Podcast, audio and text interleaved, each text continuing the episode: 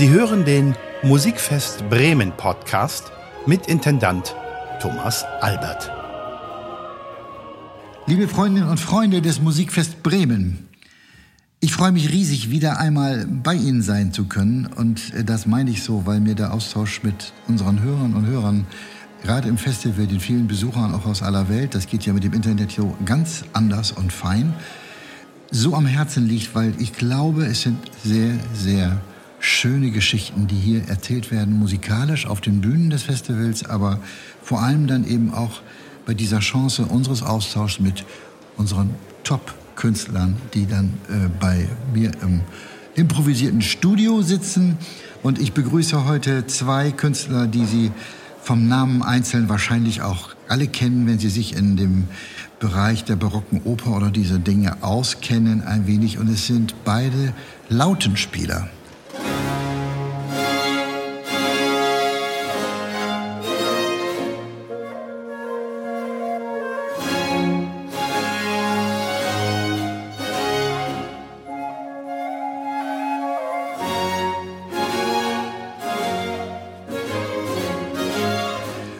Der eine ist äh, natürlich in Bremen bekannt, weil er viele Jahre hier gelebt hat. Das ist Steven Stubbs, den ich sehr herzlich begrüße. Hi Steve. Ähm, und der andere ist Paul Odette. Und der hat eher eine schweizerische Vergangenheit, wenn man das so nimmt, mit Basel. Eigentlich ein bisschen im Zentrum. Ich glaube, das ist so. Hallo Paul. Genau, hallo. Und mit diesen beiden könnte man sagen, ja, was ist eigentlich, wenn zwei Lautenspieler zusammenspielen? Ja, die können Duette spielen. Ja, okay. Äh, mit ihren verschiedenen stilistischen Instrumenten. Äh, darüber kommen wir gleich vielleicht nochmal in das Thema hinein. Aber letztendlich sind sie hier, weil sie repräsentieren eines der spannendsten musikalischen Projekte in der musikalischen Welt heute überhaupt, weil sie sich eines ganz, ganz großen Erbes angenommen haben. Äh, ich will nur kurz sagen, sie sind Responsible Artistic verantwortlich für die künstlerische Konzeption und dessen Umsetzung beim Boston Early Music Festival BEMF abgekürzt in den Staaten und steuern quasi als gebürtige Amerikaner das Thema europäisches Erbe von Boston Retour wieder nach Europa. Eine völlig verrückte Idee. Wie mhm. seid ihr darauf gekommen? Steven? Das ist eine, eine lange und schöne Geschichte für mich. Ich war lange Jahre hier in Bremen und habe es sehr genossen. Auch in der Zeit, wo ich hier war, habe ich viel mit William Christie in Frankreich gespielt und mit Alan Curtis in Italy. Also ich habe wirklich genossen, alle europäische Kulturen kennenzulernen.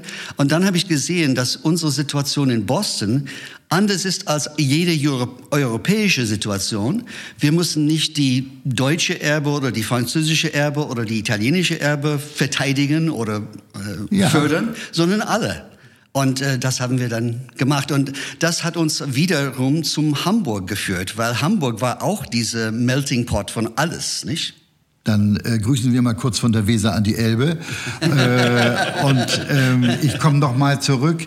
Vielleicht äh, die Vorliebe, du hast es eben beschrieben, deine Kontakte zu Alan und, und Bill und all diesen Erfahrungen Baroque Opera. Also ich mache das jetzt mal in eurer englischen äh, Formulierung.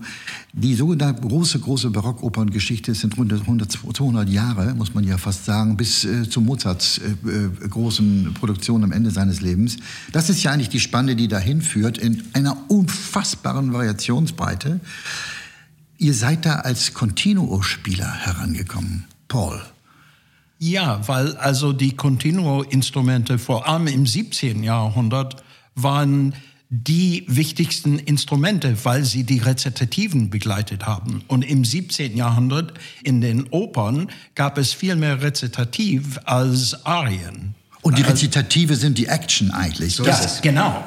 Das genau. muss man genau. ja auch mal für unsere Hörerinnen und Hörer, liebe Freunde, jetzt kommt es noch mal eben ein bisschen dicke, äh, einfach mal so sagen, das, was die Oper an vielen Stellen heute äh, so langweilig macht, weil alle erwarten, oh, bitte keine Rezitative, nur Arien, das ist schön.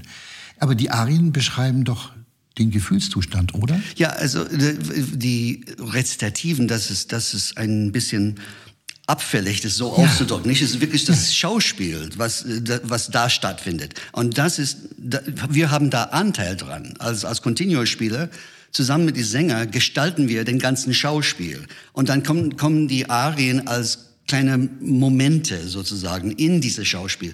Aber es ist, dass wir die ganze Zeit dran sind, das, das ist die, das, was uns begeistert. wir sind sozusagen die dramaturgische Gestalter. Ja, so ist es. Eine sehr schöne Vokabel. Die dramaturgischen Gestalter. Liebe Freunde, hier sitzen zwei dramaturgische Gestalter, die jeweils ein Zupfinstrument spielen. Das muss man sich mal vorstellen. Man muss das innere Auge manchmal aktiv machen. Stellen Sie sich vor, Sie haben ein Orchester, Sie haben Gesangssolisten und da sitzen zwei Pretorius nennt es Zwicken zu Zwene, weil mit den beiden Fingern. Äh, aber hier sitzen auch zwei, die äh, im prätorianischen Sinne, Michael Pretorius 1619, wenn ich das richtig sehe, Syntagma Musicum.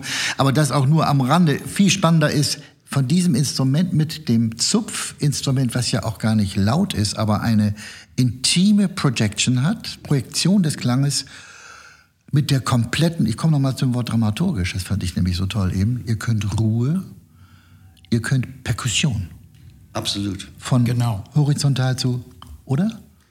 Und wir, wir tun Mannschaften zusammen, nicht? Aus äh, Cembalo-Spieler, Viola da Gamba, laute Gitarre, Chitarrone, die anderen verwandten Instrumente. Harfe. Harfe. Und äh, mit dieser Mannschaft haben wir die Möglichkeit, unsere dramaturgische Dienst zu leisten, weil wir jedes Wort, je, jeden Moment in der Geschichte, in der Schauspiel, die richtige Farbe dazu tun können. Und das, das bedeutet, wir sind dabei, und ich bin dabei seit 40 Jahren, solche Mannschaften zusammenzutun.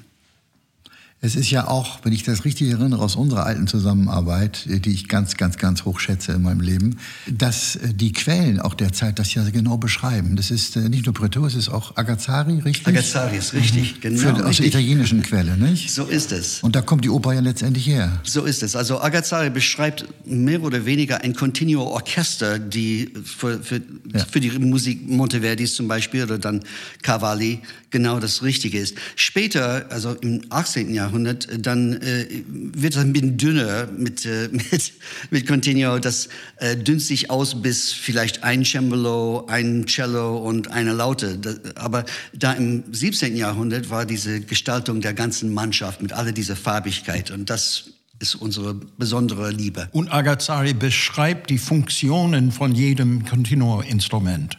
Einzeln. Ja. ja. Also er weiß zum Beispiel der, der Laute oder äh, die Theorbe, das Cembalo, die Harfe. Das heißt also. Er beschreibt sogar Geigen als Continuo-Spieler, weil sie müssen lernen, welche Harmonie. Töne sie spielen müssen über die, die unbezifferten Basstönen. Das heißt aber, dass eigentlich das Know-how der sogenannten Melodieinstrumente in einem Orchester viel höher gewesen sein muss als heute.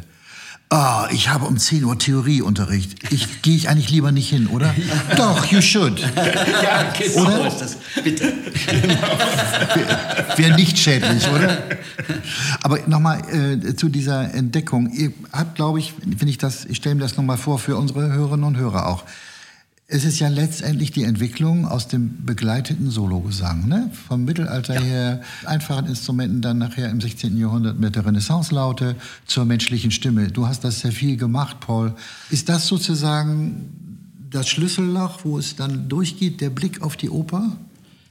Ich, ich glaube schon, weil die Laute war als Idealinstrument zur Begleitung der menschlichen Stimme betrachtet im 16. Jahrhundert, weil man musste nicht unbedingt laut singen, weil die Laute ist ein, ein leises Instrument und man hatte die Möglichkeit, alle Farben, alle Effekte äh, zu erzeugen auf dem Instrument, was auch von den Sängern nötig war, um, um den Text richtig ja. ausdrücken zu können.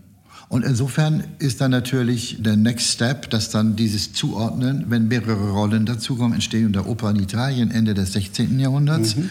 Ich glaube, es war äh, Medici, ne? die berühmte Geschichte 1589. Die Hochzeitsfeierlichkeiten sind so eine, wird immer so als eine Art Ausgangspunkt benutzt.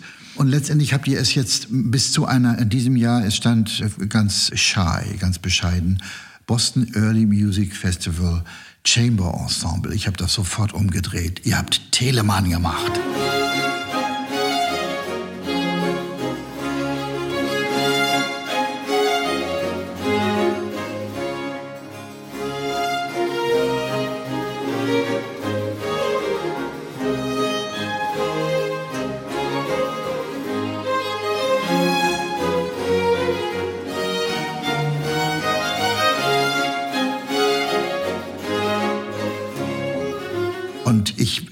Möchte nochmal auf Stevens äh, Stichwort kommen. Boston, große, ich glaube, großes kulturelles Zentrum und wissenschaftliches Zentrum durch Harvard und all sowas, äh, glaube ich, das ist auch in der ganzen Welt sehr, sehr berühmt und anerkannt und geschätzt. Wie ist es zu Boston als Standort gekommen? Wie seid ihr nach Boston gekommen? Also wir beide wohnen nicht in Boston, Eben. sondern wir, wir, wir nehmen teil an Festival. Das Festival ist zusammengekommen im Ursprung wegen die äh, Instrumentenbauer. Die Instrumentenbauer wollten einen Markt haben, wo sie ihre tolle Instrumenten vorstellen können und haben ein paar Künstler da zugenommen, um, okay. um ihre Instrumente zu zeigen. Aber das hat sich so lange entwickelt und besonders seitdem ich dabei bin, habe hab ich das ähm, immer in Richtung gepusht, dass wir das, was wir selber machen, eigentlich wichtiger ist als die importierte Kulturgut. Das ist auch ein Teil von Boston Early Music Festival. Es gibt eine Saison mit alle tolle Leute, die, so wie die Leute, die hier im Musikfest auftauchen, tauchen auch in Boston auf. Aber was mich interessierte, war die Möglichkeit, etwas zu machen, zu kreieren, da in, in Boston. Und das haben wir über die letzten 20, 30 Jahre schön aufgebaut. Ich muss mal sagen, das hat äh, Kathy Fay, der Name muss jetzt hier auch mal genannt werden. Sie ist die, die Mutter dieses Festivals dort und auch der Konzertreihen. Sie sammelt diese fünf Millionen Dollar, die jährlich da der Etat sind, glaube ich, zusammen mit äh, den amerikanischen Systemen der Förderung sieht das ja anders aus als in, äh, als in Europa. Das nur mal so am Rande für alle, die sich interessieren. Das muss man mal recherchieren. Das ist äh, ein anderer Ansatz. Gleichwohl sehr viel privates Engagement und damit auch eine Begeisterung für das Thema über die Saisonkonzerte, aber insbesondere auch für das alle zwei Jahre im Frühsommer stattfindende Festival. Und ich glaube, dass diese Empathie, die da transportiert wird, die wird natürlich auch durch ihre beiden künstlerischen Botschafter Liebe Freunde, die sitzen jetzt hier direkt vor mir. Ich freue mich riesig. Äh, Paul und Steve oder Steve und Paul. Das ist sowas ähnlich wie Simon und Garfunkel's Baroque. ich würde sagen, das ist, glaube ich, ein, ihr seid ein Dream Team da in Boston äh, geworden und habt damit auch diese Kraft in Amerika entwickelt. Welche Rolle spielt ihr in Amerika in der musikalischen Szene? Mal von der Bostoner Seite aus gesehen. Äh, das ist schwer für einen selber zu sagen, was für eine Rolle wir spielen. Aber ich, ich denke, wir setzen einen Maßstab an, an der Standards für, für, für diese Musik überhaupt und bringen immer was, was wir sehen als das Beste nach Boston. Und ich finde, dass ich jetzt mal äh, da, dass die Rolle, die du eben nicht einnehmen wolltest, lieber Steven, die sag ich jetzt mal, ihr seid absolut top, top, top in Amerika allein mit wirklich fast unique, auch gegenüber den Versuchen in Juliet School und so weiter mit Early Music Department und so weiter. Alles schön, aber der Effekt, die Konzentration, auch im Spiegel mit der, mit der westeuropäischen Tradition, auch den Spielern, die eingeladen sind, aber dem Nukleus, wir produzieren hier selber. Und I remember well, Steve, als wir 1980 zusammenkamen, ja, liebe Leute, so lange ist das her. wir waren noch genauso jung wie heute. Äh, hast du mir damals gesagt, wenn ich mit jemandem musizieren will, dann muss ich ins Flugzeug steigen, weil der ist in einem anderen Bundesstaat vielleicht. Mhm, mhm. und das hat sich, glaube ich, auch nicht wahnsinnig geändert, aber es hat hier und da Zentren. Du hast eins in Seattle und mhm. drumherum entwickelt. Es ist äh, immerhin Juliet jetzt mit dem Department. Aber ihr habt Boston und das ist der Peak. Boston ist für mich eine europäische Stadt, sorry to say. Mhm. Bin ich da falsch? Nee, nee. Es, das hat sehr, sehr vieles davon. Es, vor allen Dingen äh, schöne Architektur, nicht? Es ist eine, eine Stadt, wo man rumgeht und wundert, wie, was für tolle Gebäude es gibt. Das ist schon, und auch Parks und so weiter. Und ist die Offenheit gegen, ist eine Weltoffenheit fast eine hanseatische, oder? Mhm. Das, ja, ja interessant. Kann man, kann man sagen. Interessanter Vergleich. Auf jeden Fall wollen wir die Verbindung von Boston nach Bremen und Hamburg weiter ausbauen. Ja, dann lass uns mal mit Bremen weitermachen. äh, beide fangen mit B an und dann äh, Boston, Bremen. Nein, ich glaube, natürlich hat Hamburg diesen im Norden diese Hauptstadtrolle. Das ist ganz klar. Auch da war immer mehr Geld, mehr Power, mehr Größe. Äh, aber das ist sicher oft nicht alleine, wie wir aus der Geschichte von David und Goliath wissen.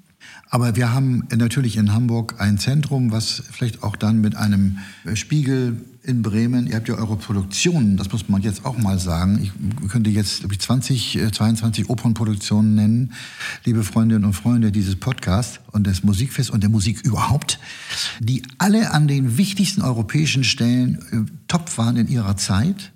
Und sie sind an zentralen Orten wie Hamburg ganz oft zusammengefasst. Und du hast es vorhin kurz skizziert, in Hamburg gab französische Ballets, italienische Arien, die Rezitative, liebe Freunde, das wäre Pladütsch, äh, äh, Hamburger Platt. Ja. Äh, das, äh, wenn das nicht gewesen wäre, haben die es nicht verstanden. Das ist unvorstellbar.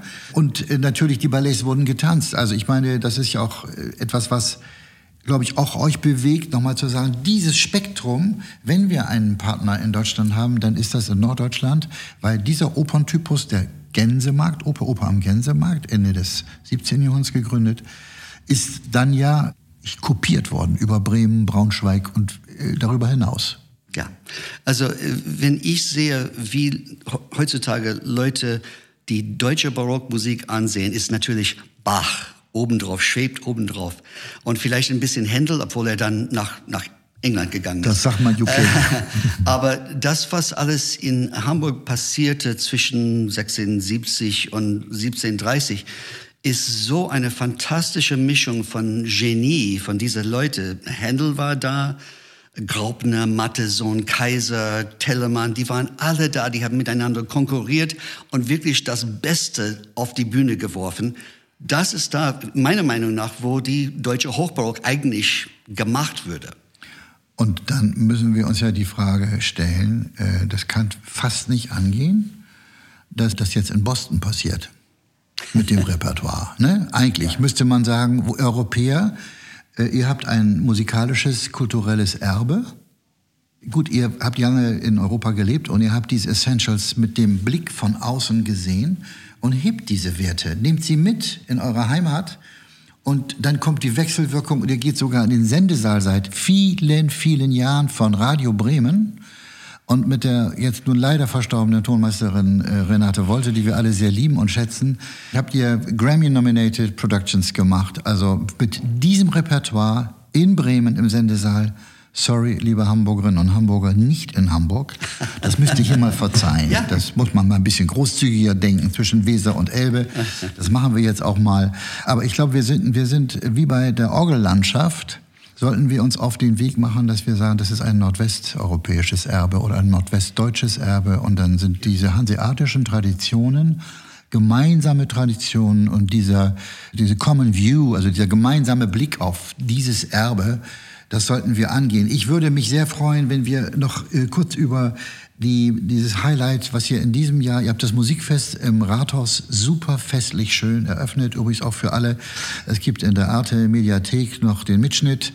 Ja, Ino-Kantate, wem sagt das was? Telemann the Greatest, äh, über 80 Jahre alt, oder? Es, es ist 84. Ja. Mit 84 Jahren hat er dieses Meisterstück komponiert.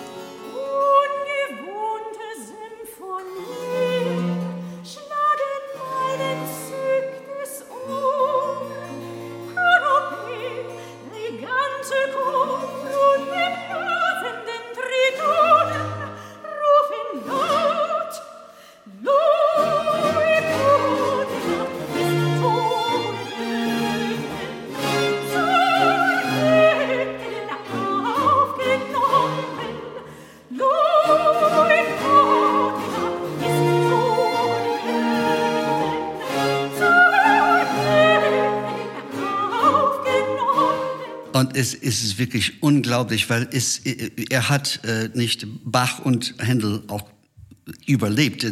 Das war, ich glaube, 17 Jahre mehr als die beiden. Und auf jeden Fall kam er dann in eine neue Epoche der das Musik. Das ist richtig. Ja. Und äh, es ist und das Musik klingt nicht wie wie Bach oder Händel. Es klingt eher wie Gluck und Mozart. Es ist wirklich die neue klassische Rokoko-Stil und auch dazu die Farben von Hörner und Traversflöten und so weiter. Es ist einfach unglaublich, dass, dass, dass er das mit 83, 84 noch machen könnte. So was Fantastisches und Neues. Das war damals nur, und er hat ja auch noch Opern geschrieben in der Zeit, Mhm. glaube ich, oder? Ja. Äh, Also der, Was, hat, Pimpinone, was hat er so spät geschrieben? Welche war das? äh, Pin- andere. nee, es ist nicht Was das? dieses, da, äh, ich glaube, die letzte Hamburg-Opern waren noch in die äh, 1720er, 1730er Jahren, aber dann hat er na, also ich weiß nicht, ob ein, ein Oper so spät kommt als Ino. Ich glaube, Aber viele Oratorien. Ja, so der, ist es. Der Okay. Tod Jesu zum Beispiel. Ja, auch Ja, wie Grauen ja. und so, ja. Und Kantaten ohne Ende, nicht? Ich glaube 1500 davon. Ich habe neulich ein paar, ein paar gemacht und das ist ein Schatz auch, die man kaum überschätzen kann. Das ist fantastisch, fantastische Musik. Und ich glaube etwa aus dem 1500 etwa 700 bisher ediert. Also es ist noch viel zu entdecken. Aber das ist doch, ich meine, es macht doch all denen, die mit der Blockflöte, mit Telemann konfrontiert werden und sagen, um Gottes Willen, diese großen, dicken, langen Noten, die ich da blasen muss, das ist ja der Telemann-Schock, der vielen in den Knochen sitzt, früh. Wir haben ja immer in unserem musikalischen Leben, glaube ich, alle drei äh, dagegen gearbeitet. Die haben gesagt, Telemann ist toll. Äh, Und was draus gemacht. Das muss man gar nicht. Er ist nämlich einfach fantastisch, was du gerade beschreibst. Das Bild muss korrigiert werden. Und So ist es, absolut. Und äh, der, der, aus dem, dem drei großen Namen, Bach, Händel, Telemann, nur Telemann hat einen Sinn für Humor. Das, das ist ganz klar. Wie würdest du das, wie würdest du das beschreiben?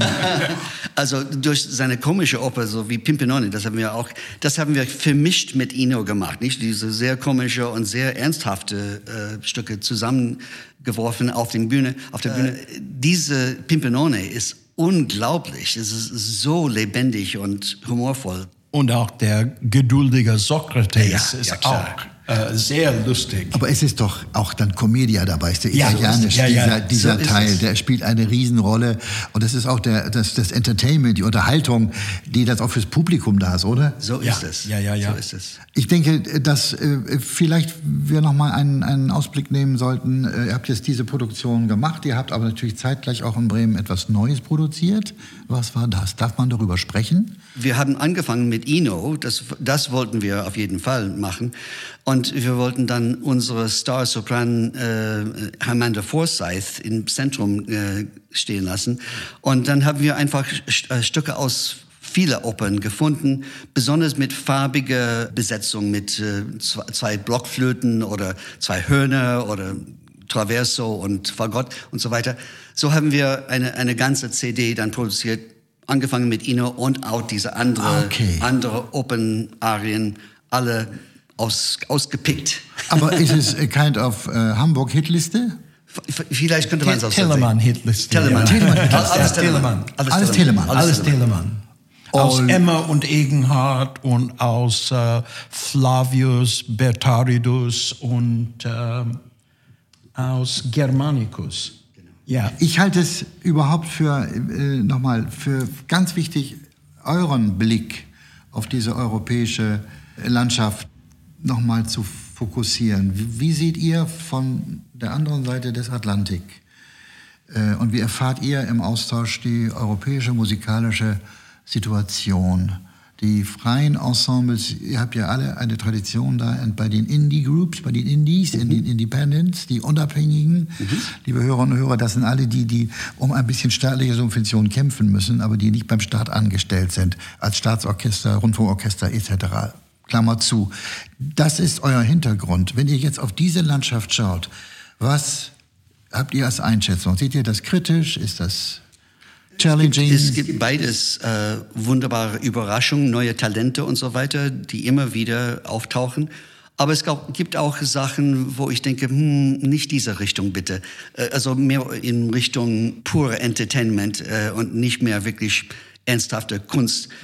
Paul hat einen, einen sehr guten Draht zu alles, was in Italien äh, stattfindet, weil er geht jeden Sommer nach Italien. Ja, ich unterrichte in Urbino jeden Sommer und, und auch in L'Aquila. Und ich bin immer sehr beeindruckt und begeistert von den jungen Talenten auf fast allen Instrumenten, vor allem Cembalo. Es gibt drei, vier Dutzend Kommt das wieder, ja? ja? Ja, so ist Weil es. ich hatte bei Cembalos gefühlt über die letzten Jahre, uh, ne? Ja, es kommt Nein, in, in aber Italien in besonders Italien wieder auf. ist, sieht das wirklich sehr, sehr positiv aus. Das sind Summer Classes, um das mal eben zu erläutern. In Ja. Urbino und in, es ist ja nur eine Traditionseinrichtung in Urbino. Urbino ist, glaube ich, die Stadt, wo im Namen der Rose gedreht wurde. Das nochmal für alle mal eben als Hintergrund mit dieser Unterwelt-City. Aber eigentlich ein Musikort Aber ich glaube auch Mailand ist ein Zentrum für das Cembalo-Spiel. Ja, ja. Und ähm, wo noch? Äh, und, Rom. und Rom, was hast du in Aquila? Was machst du in Aquila dann? Äh, Summer, Summer Oh, in L'Aquila äh, machen wir einen Konkurs. Ein Wettbewerb. Ein, ein Wettbewerb für alte Musik. Okay. Aber da habt du natürlich auch Kontakt zu jungen Sängerinnen und Sängern. Ich glaube, Italien ohne Sänger können wir uns gar nicht vorstellen, oder? Ja, und es gibt fantastische junge Sänger und Sängerinnen äh, in Italien zurzeit. Also jedes Jahr bin ich erstaunt, was es an äh, begabte, wunderschöne, gut ausgebildete Sänger äh, auftauchen jedes Jahr in Urbino. Liegt das an der, an der Ausbildung davor, im Jugendbereich, in dem Konservatorium oder was habt ihr für einen Eindruck? Wächst wie, wie wächst es nach? Was schaffen die Hochschulen oder was schaffen andere Systeme? Da habe ich wirklich keinen Einblick, aber wir, wir haben auch gute Informationen äh, durch unsere Kollegen, die bei uns Sänger Ja. sind oder, oder waren, die dann in Europa gelandet sind. Es gibt einen Tenor, der jetzt in, in äh, Paris wohnt und ein paar Leute in, in Berlin. Und äh, so hören wir die neuen Talente durch diese Kontakte auch. Das ist für uns sehr wichtig.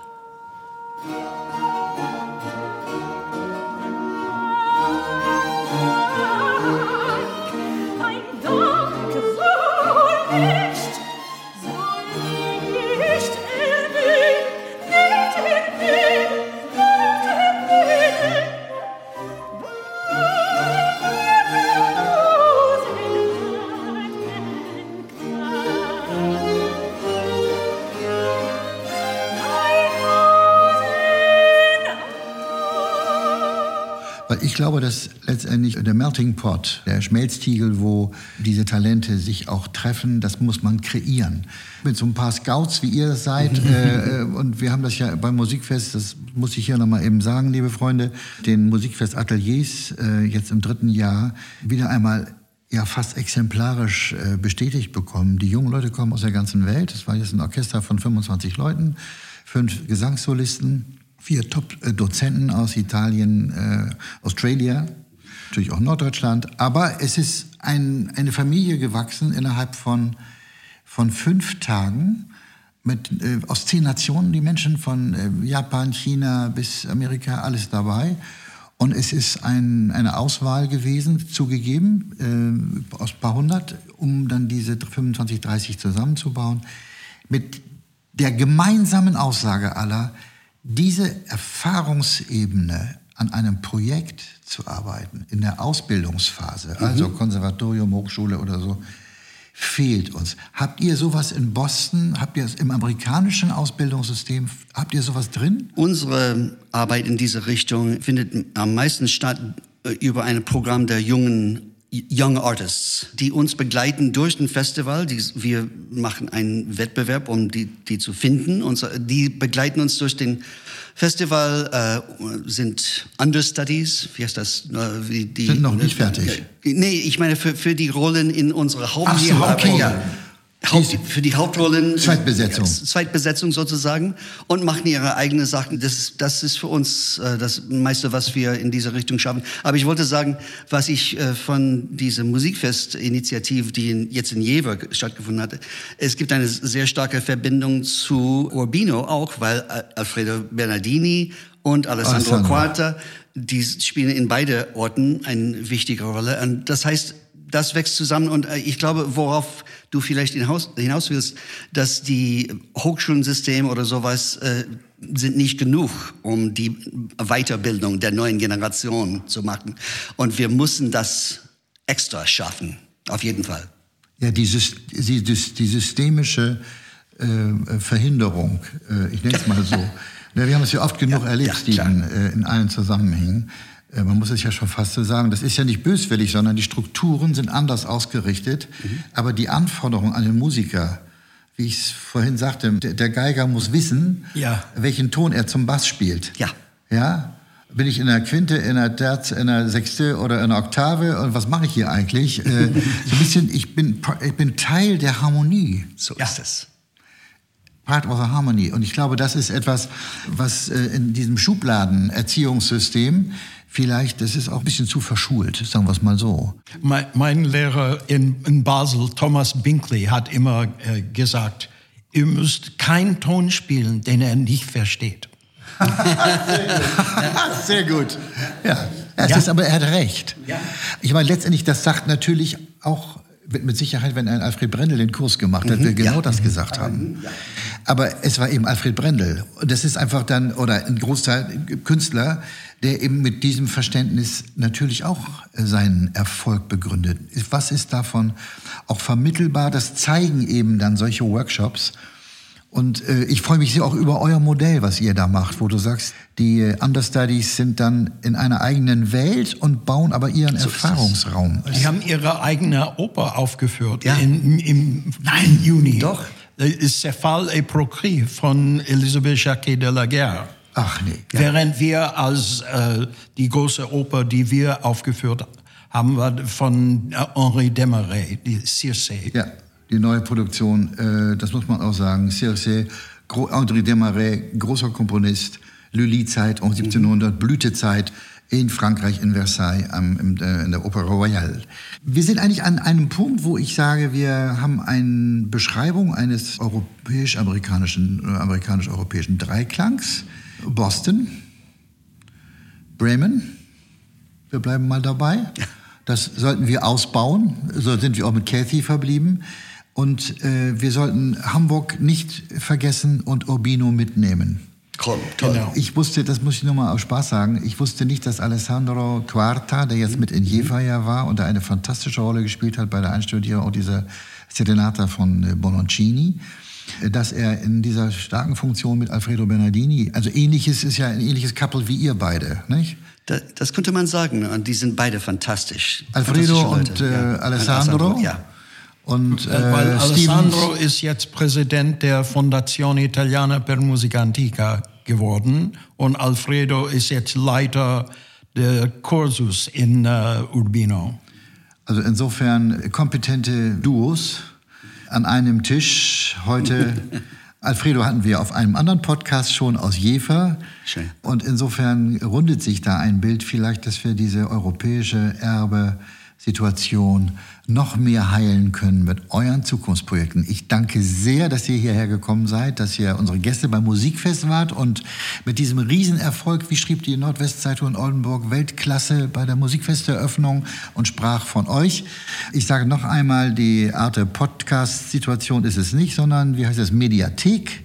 Arte Mediathek von der großen Nachtmusik des Musikfest Bremen 2023, Boston Early Music Festival Orchestra unter der künstlerischen Leitung von Paul Odette und Stephen Stubbs mit Amanda Forsyth heißt sie, nicht Forsyth, Forsyth als Sopran äh, in der festlichen Renaissancehalle unseres historischen, wunderschönen Welterbe Rathauses.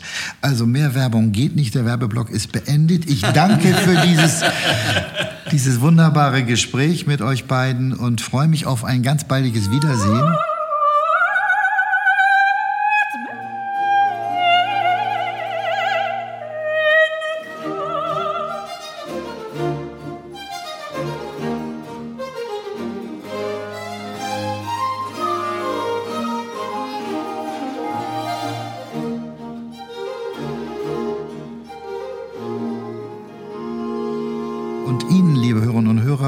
Wünsche ich ein wunderschönes Nachhören, wenn Sie nämlich einfach mal ins Internet schauen und Boston Early Music Festival anschauen. Da finden Sie zig Produktionen von diesen beiden wunderbaren Künstlern, die mit ihren beiden Lauten eigentlich die europäische Welt wieder auf den Kopf stellen. Also viel Spaß dabei und ich verabschiede mich von Ihnen, Ihr Thomas Albert. Sie hörten den Musikfest Bremen Podcast mit Intendant Thomas Albert.